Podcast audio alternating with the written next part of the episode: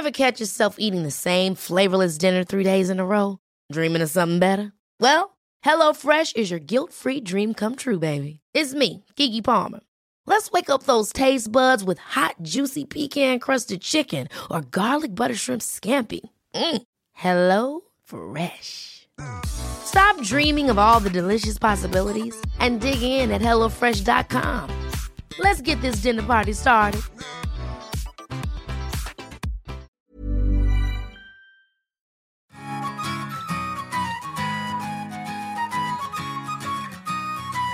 Las celebraciones para el Año Nuevo Chino, el Año del Dragón de Madera, están por comenzar y para envolvernos en las tradiciones que surgen a propósito de, platicaremos con Yaride Risk, organizadora del Festival Cultural del Año Nuevo Chino del CENAR. Yaride no solo nos dará una guía con lo más destacado del evento que dura un mes, como la función histórica de Bian Lian, también conocida como cambio de rostro, ella nos llevará a explorar los paralelismos entre la cultura mexicana y la china con un enfoque filosófico que va a estar muy rica. De verdad es una charla muy interesante y además divertida. En los datos, etcétera, les voy a compartir otros eventos o algunas actividades que pueden hacer en torno a este año nuevo chino y al final la guía en segundos. Ya saben que es un adelanto de lo que pueden hacer este fin de semana en la Ciudad de México y en algunos casos un poquito más allá de este fin de semana. Les agradezco por darle play este jueves a un episodio más. después de esta premisa, podemos comenzar. Arrancamos.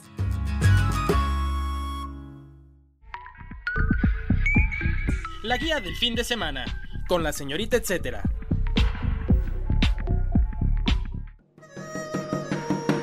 Damos la bienvenida a Yaride Risk, organizadora del Festival Cultural del Año Nuevo Chino en el Senado. Para empezar, muchísimas gracias por tu tiempo, para estar aquí con nosotros en la guía del fin de semana y contarnos un poquito del universo de cosas que vamos a poder encontrar en, el Festival Cultural de Año Nuevo Chino del CENAR.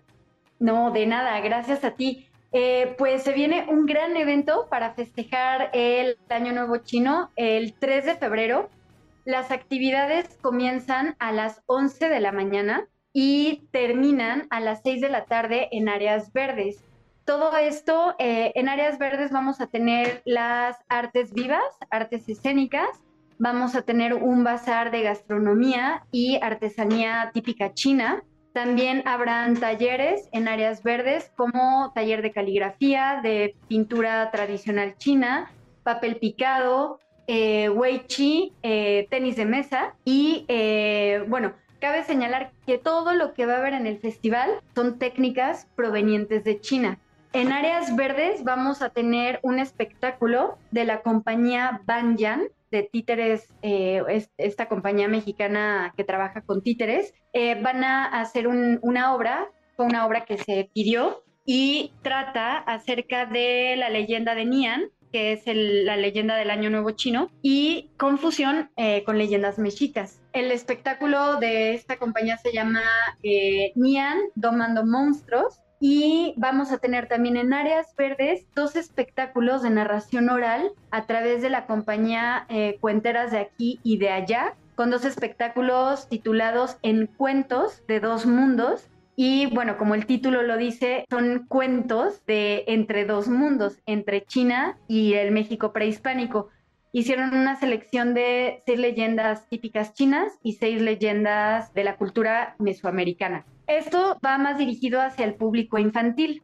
En el escenario del pabellón circense, que en el festival lo nombramos escenario principal, van a haber varios espectáculos, entre ellos concierto de tambores, de tambores chinos, eh, las clásicas danzas de león y dragón. Vamos a tener este año una eh, sorpresa porque vienen números artísticos de Beijing.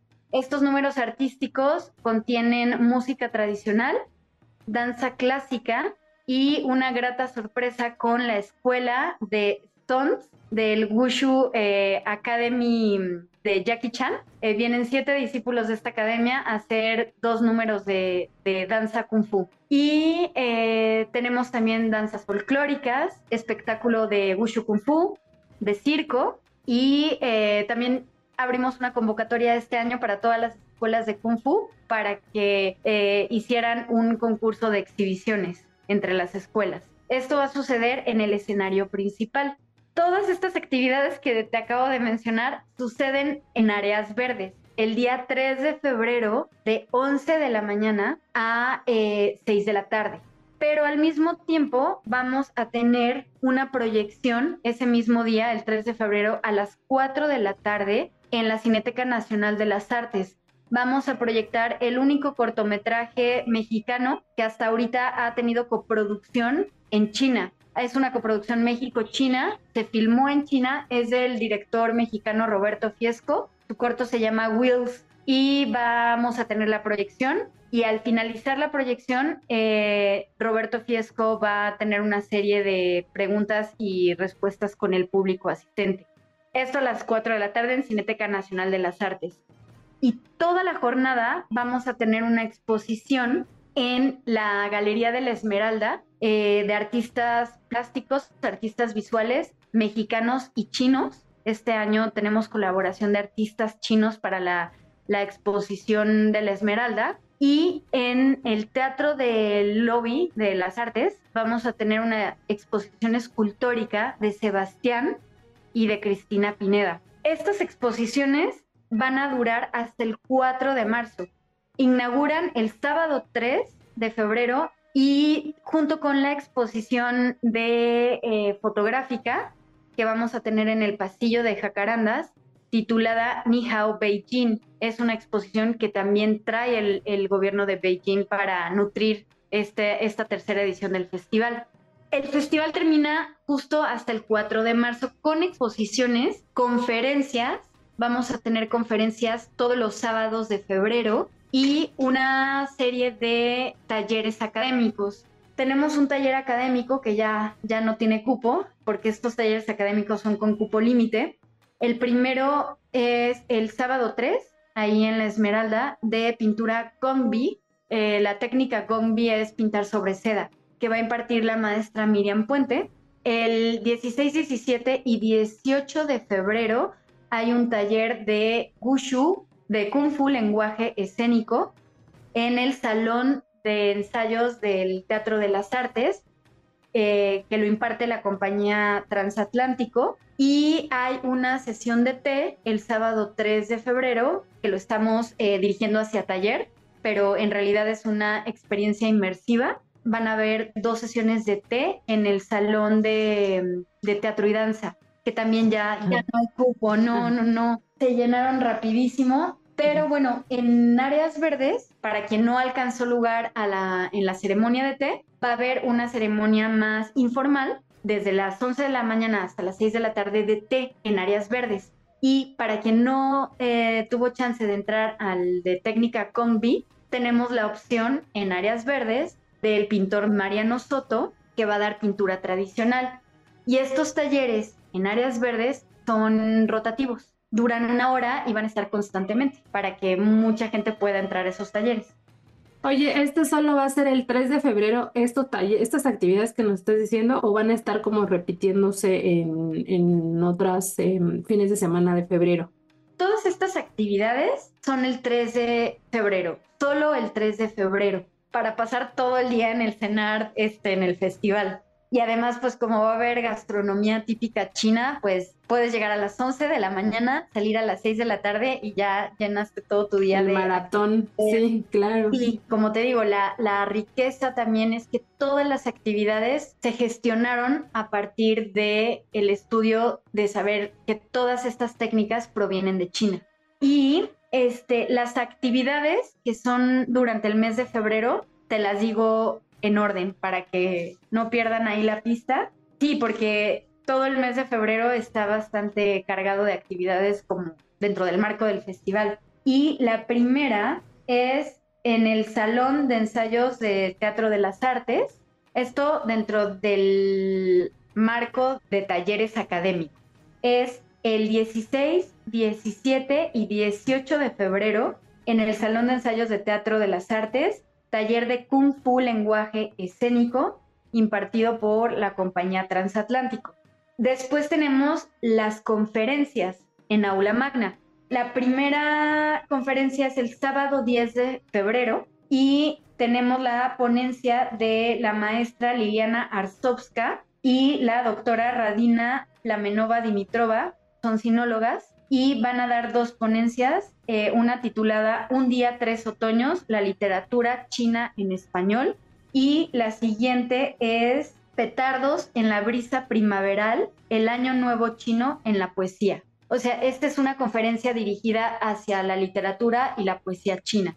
Esto es el sábado 10 de febrero. Después tenemos el sábado 17 de febrero la conferencia titulada El Tao del Pincel como método de crecimiento personal que la imparte Mariano Soto, el pintor Mariano Soto, uno de los artistas que va a exponer de nuevo este año. Él también estuvo en la exposición del año pasado.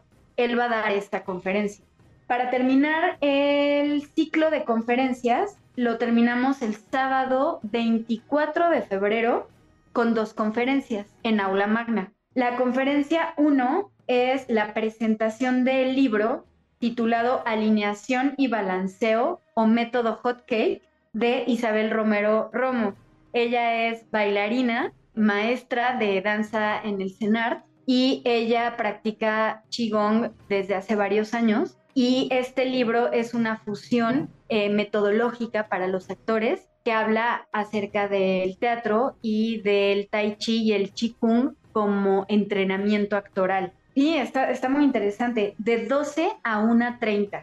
Después cerramos con una joya, el festival y el ciclo de conferencias, con una proyección, la película, la proyección de la película The King of Mask de Wu Tianming, ahí en Aula Magna, seguido de un performance de Pienlian. El Pienlian es la técnica mejor conocida como cambio de rostro y es una técnica muy particular de la ópera de Pekín. Es un, número que se utiliza dentro de la ópera. Eh, es un número teatral y esta técnica es muy poco conocida porque tiene un valor de linaje muy, muy estricto, incluso en China. O sea, solo lo aprende el discípulo escogido por el maestro. Y este año en América, en América, en toda América hay una persona que conoce este arte y esta técnica. Y esta persona se llama Kenny Pérez. Él es de Arizona y él fue practicante, bueno, todavía es practicante de Kung Fu, de Wushu Kung Fu, y él fue la primera generación de estadounidenses en ir a entrenar a China. Esto fue en los años 80. Y Kenny Pérez es de la generación de Donnie Yen y de Jet Li. Él fue compañero de Jet Li estudiando en China. Y en su estadía, dentro de su estadía en China, el maestro Gu le enseñó, le transmitió la enseñanza del Lian. Y es el único en toda América que conoce este arte.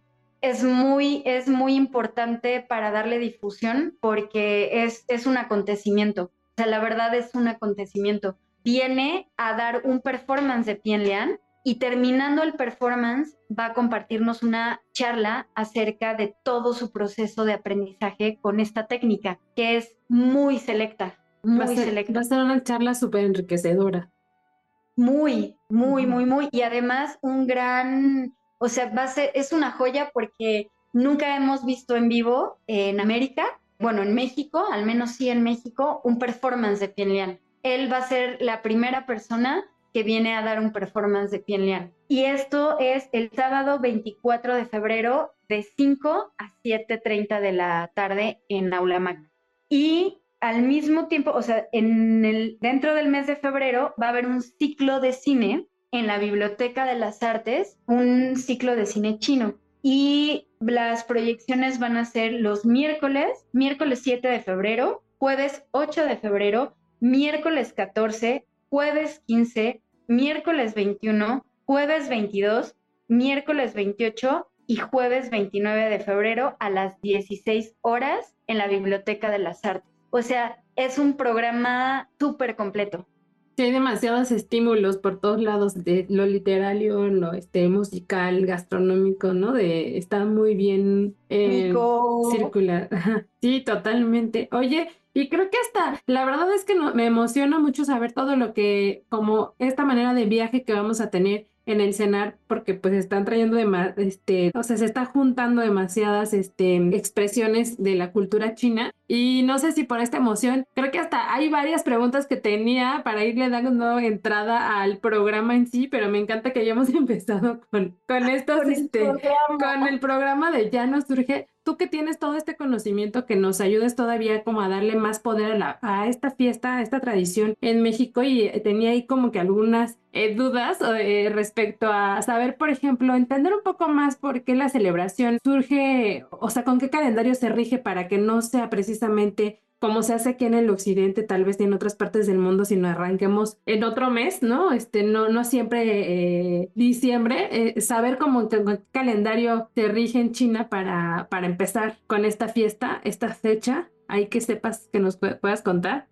Pues bueno, es súper interesante en general la visión de la cultura china y de cómo han mantenido sus tradiciones desde el origen. Eh, ellos se rigen con el calendario lunar que en realidad también era un calendario que tenía nuestro pueblo ancestral. Eh, el pueblo maya lo está rescatando, pero es justo el mismo calendario lunar y se rige por 260 días del año. Y en realidad, para la cultura china, el festejo de Año Nuevo chino empieza un mes antes y concluye con la tercera luna del ciclo lunar, que tiene que ver con el ciclo de cosechas de cosechas para ellos. Y es un calendario que nunca transgredió. De hecho, para ellos es la entrada del año 4722. O sea, lo que estamos festejando es el ciclo 4722 regido por este ciclo lunar. Hoy en día viven, viven con los dos calendarios, ¿no? También el primero de enero, viven este, con el calendario del 2024, pero al mismo tiempo siguen dándole vida y siguen creyendo en su calendario lunar, que no, no tuvo una ruptura cronológica. Que lo siguen empleando también para cosas, pensaría como agrícolas, ¿no? O como también más, este, pues un poco como más tradicionales, ¿no? Sí, tiene que ver, eh, ellos el año nuevo chino lo llaman también fiesta de la primavera, porque justo tiene que ver con el inicio de las lluvias y las cosechas. Entonces, esta fiesta tiene que ver con el principio de ese ciclo agrícola. Ok. Que tiene que ver con las lluvias y la cosecha. El dato, etcétera. Otra de las cosas que pueden hacer en este contexto em, es participar en el séptimo concurso de disfraces Feliz Año Nuevo Chino organizado por la Embajada de la República Popular China y el Centro Cultural de China en México. Esto en colaboración del Gobierno de la Ciudad de México.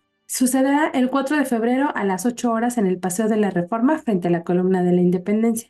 Además, estará acompañado por un programa de actividades que incluye danzas tradicionales, presentaciones folclóricas de China y México, así como una pasarela de disfraces. Para más detalles pueden visitar las redes sociales de la Embajada de la República Popular de China y del Centro Cultural de China en México.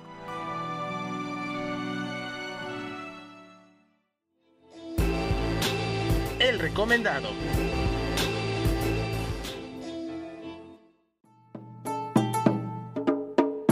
Y bueno, este año, que es precisamente el año del dragón de madera, no sé si puedas contarnos un poco más de lo que significa o qué corresponde a este animal. También saber si hay como ciertas creencias en torno a él y que a lo mejor vamos a poder, pues, este, ver de alguna manera en el festival.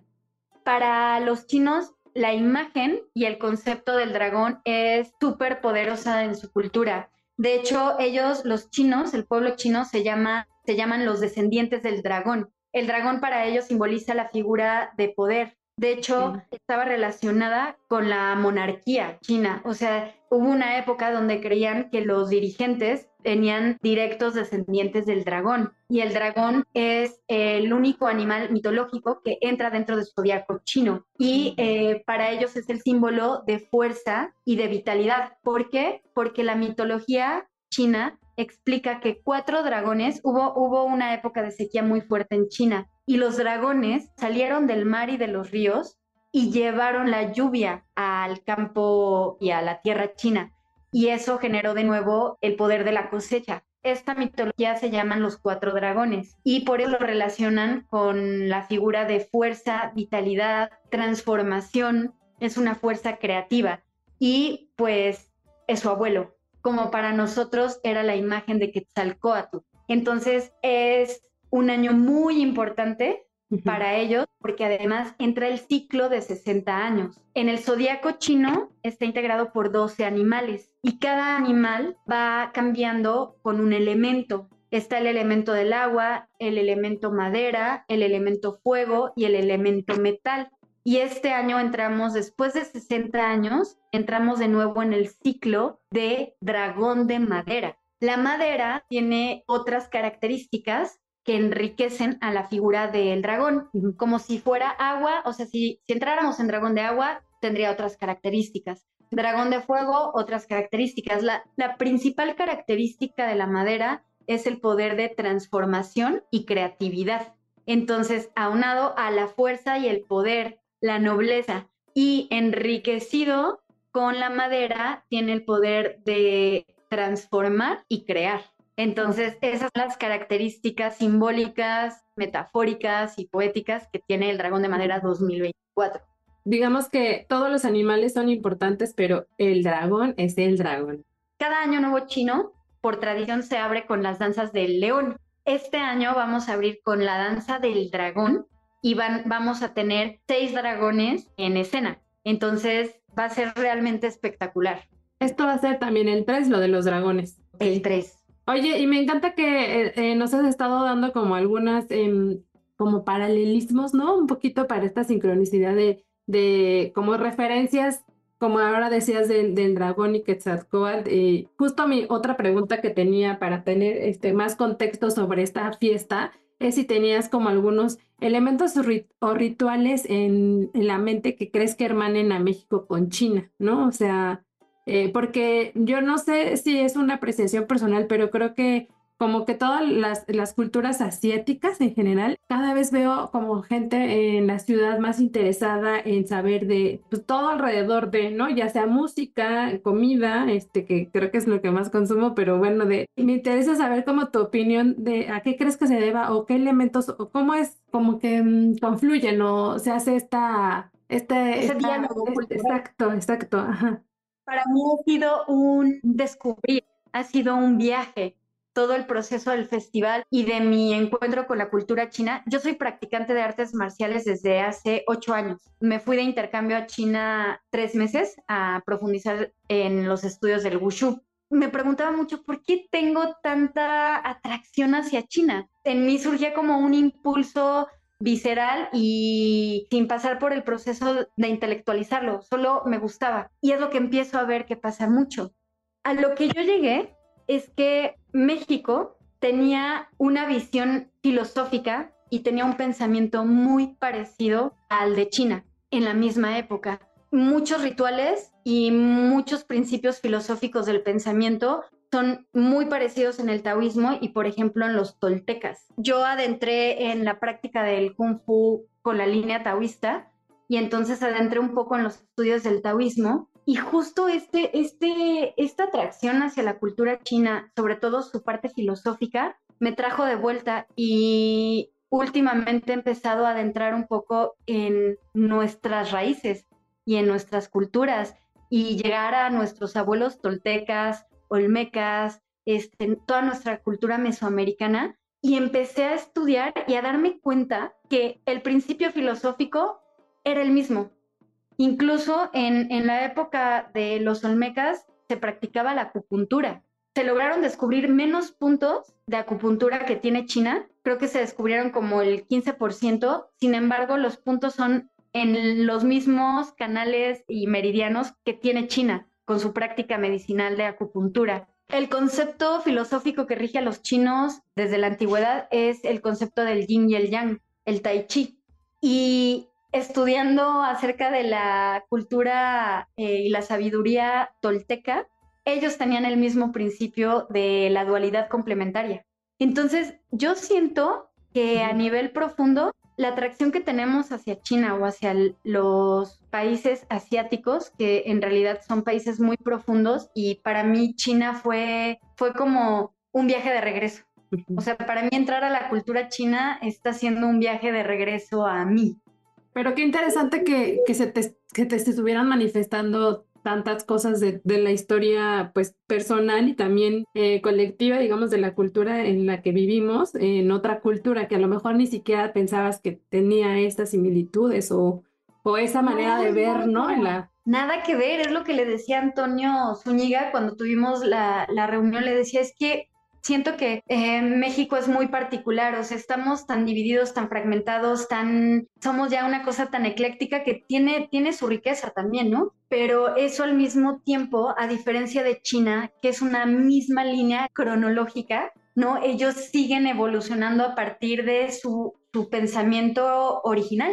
Y esa es una gran riqueza que tiene China y como que uno da por hecho, ¿no? Lo de su cultura, pero en realidad, bueno, hablo por mí, yo me considero una persona bastante ignorante. Y sí, para mí China fue, ok, qué padre que me estés viendo, pero vete de regreso a lo tuyo, ¿no?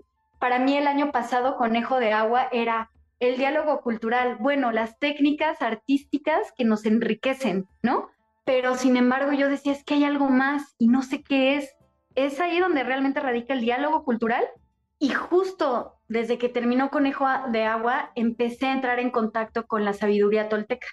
Oye, y qué, y qué rico todo lo que nos estás contando y además que con esta visión podamos ir al festival y entonces encontrar ahí justo estos mensajes que a lo mejor a través de todas las expresiones que vamos a estar em, pues viendo ahí en, el festival, eh, pues encontremos algo también de nuestra pues de nuestro origen y vayamos a algo más profundo que es como, como que entiendo lo que tú has venido haciendo ya bastante tiempo y, y qué rico saber quién está detrás también de, de, que estén sucediendo estas cosas. Yo sé que tienes un equipo, pero, pero pues este, esta guía eh, tan sensitiva, ¿no? Tan sensible para, para que no sea como que, ah, pues ya nada más llegaron los dragones y ya hay algo más fuerte detrás para que todo lo que vamos a ver todas estas actividades, este, que son muchísimas, ya nos contaste, pues vayan a estar sucediendo y que seguro no, van a hacer que nos siga llamando, nos siga interesando todo lo chino, pero también pues, lo que está atrás.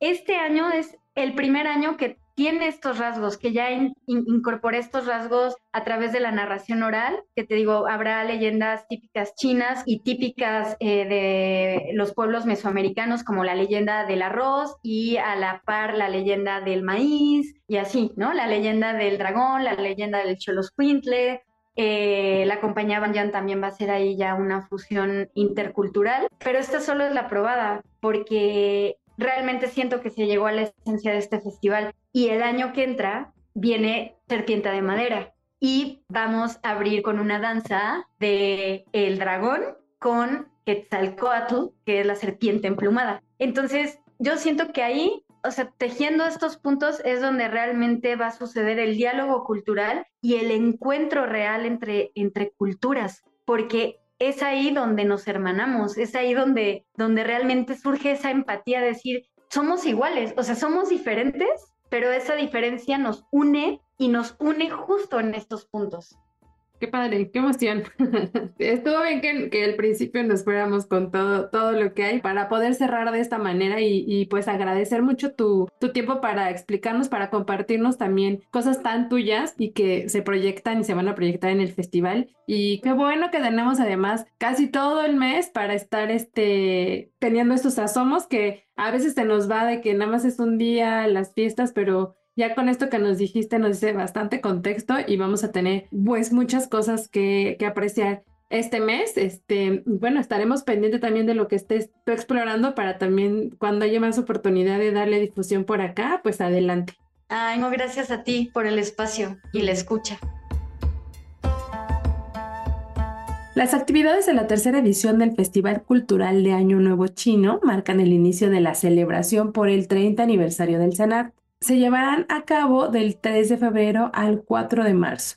El 3 de febrero, como ya nos decía nuestra invitada, será maratónico, así que empiezan toda la actividad a las 11 de la mañana y terminan a las 6 de la tarde. Para consultar la programación completa pueden seguir su página y encuentran los detalles en cenar.gov.mx. Asimismo, no olviden que pueden checar la versión web para ir directamente a los enlaces de lo que mencionamos en esta entrega. El dato, etcétera. Una opción más, pero con comida, para celebrar esta fiesta china es la que pueden experimentar en Somsa el próximo 10 y 11 de febrero. Habrá un menú especial que incluye cóctel de bienvenida, dumplings rellenos de pato, pollo escalfado, arroz aromático, por supuesto los fideos que no pueden faltar en esta celebración, algunos hongos por ahí en los platillos que habrá del hongo shiitake y claro, el postre una tarta de limón y guayaba chucs cremos. Esto será en Somsa y es una de las actividades que también van a estar por ahí fluyendo para celebrar el año nuevo chino del dragón de madera.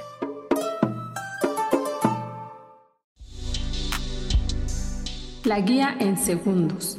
A continuación les doy tres opciones que pueden encontrar a detalle en la agenda web que se publica cada jueves en el Sol de México y en la agenda impresa dominical también en el Sol de México. Tamales de museo.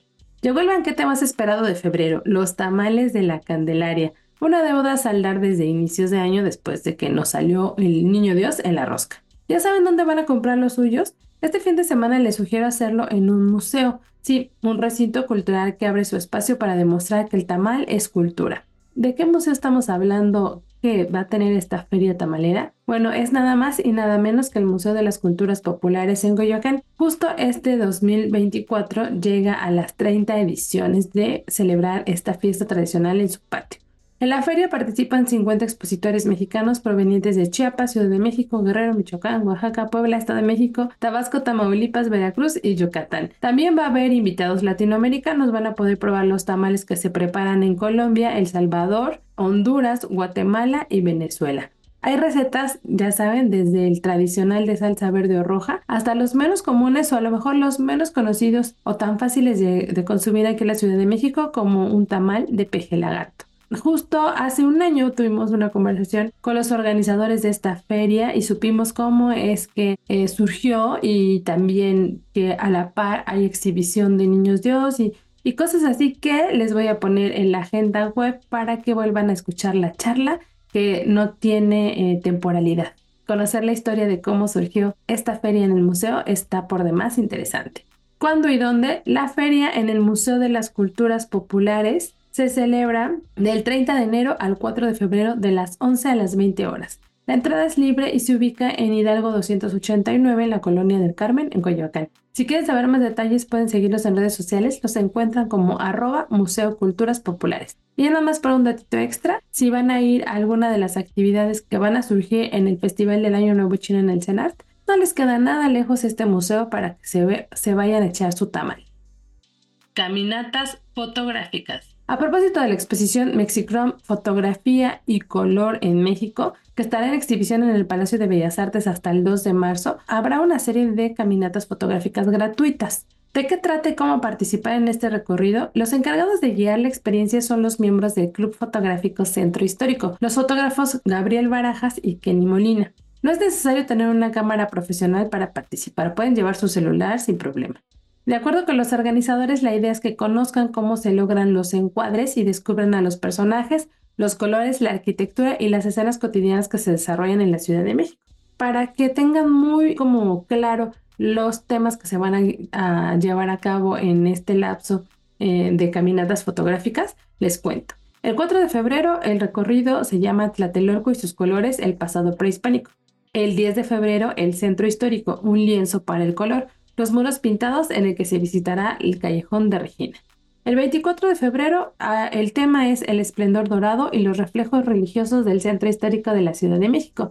Esto es religión y ceremonia. Ahí se van a visitar bastantes iglesias. Y el 2 de marzo, ya para terminar con estas caminatas gratuitas, el tema es Paseo de la Reforma bajo el tema Espejos de la Ciudad, Arquitectura Moderna.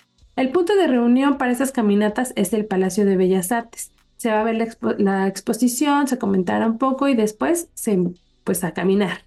Esto será a partir de las 11 de la mañana. Es necesario hacer su registro previo, aunque sea gratuito, pero pues para tener un control. Esto lo pueden hacer escribiendo a mpba.informes.imba.gov.mx. Recuerden que les pongo estos enlaces y estos correos más detallados en la agenda web para que no tengan dudas. Si no, también pueden seguir la conversación en redes sociales de este proyecto en arroba mbellasartes.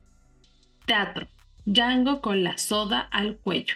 La propuesta escénica este fin de semana está en el Teatro Ruiz de Alarcón del Centro Cultural Universitario y la obra Django con la soga al cuello. ¿De qué va la historia? El foco es un dramaturgo que quiere escribir una obra feliz, pero no puede porque su personaje está muy, muy deprimido al punto de quererse ahorcar, ¿no? Eh, después llega un perrito, eh, lo salva, digamos, lo irrumpe y ese encuentro provoca una serie de eventos que lo convierten, o sea, todo se va a terminar en un western miniatura y pues divertido, pero también pues un poco de reflexión respecto a, la depresión. ¿No? El director es Antonio Vega y eso fue lo que nos explicó. Esta es una fusión de, entre trato miniatura de sombras y cine artesanal. Por cierto, para darle como mayor peso a esta situación de salud mental, habrá un psicomódulo al inicio de las funciones en donde psicólogos podrán darte asesoría en torno al tema del suicidio. ¿Cuándo y dónde? Esta em, temporada será jueves, viernes, sábado y domingo y culmina también el 2 de marzo, les repito, en el Teatro Juan Ruiz de Alarcón en Seúl. Para más detalles pueden visitar las redes sociales de Cultura UNAM, en especial arroba Teatro UNAM.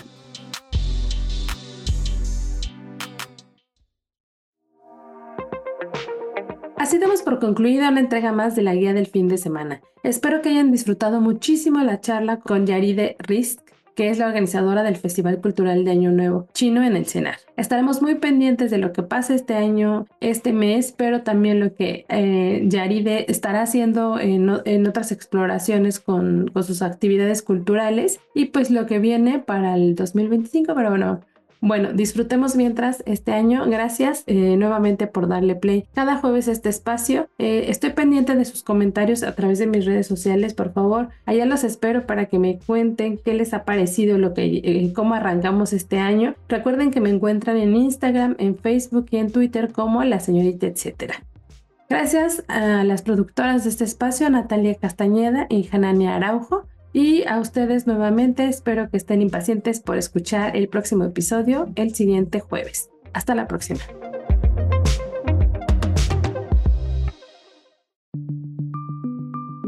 Esta es una producción de la Organización Editorial Mexicana.